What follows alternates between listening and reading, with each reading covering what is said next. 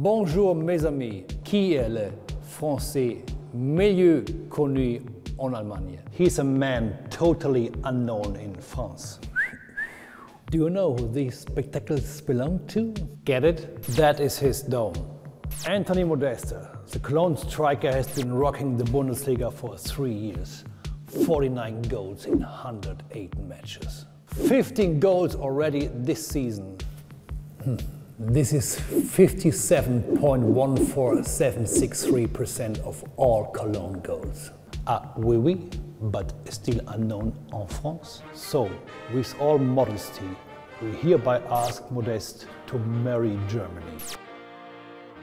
Anthony, please say yes to Jogi. What do you think? Drop me a line.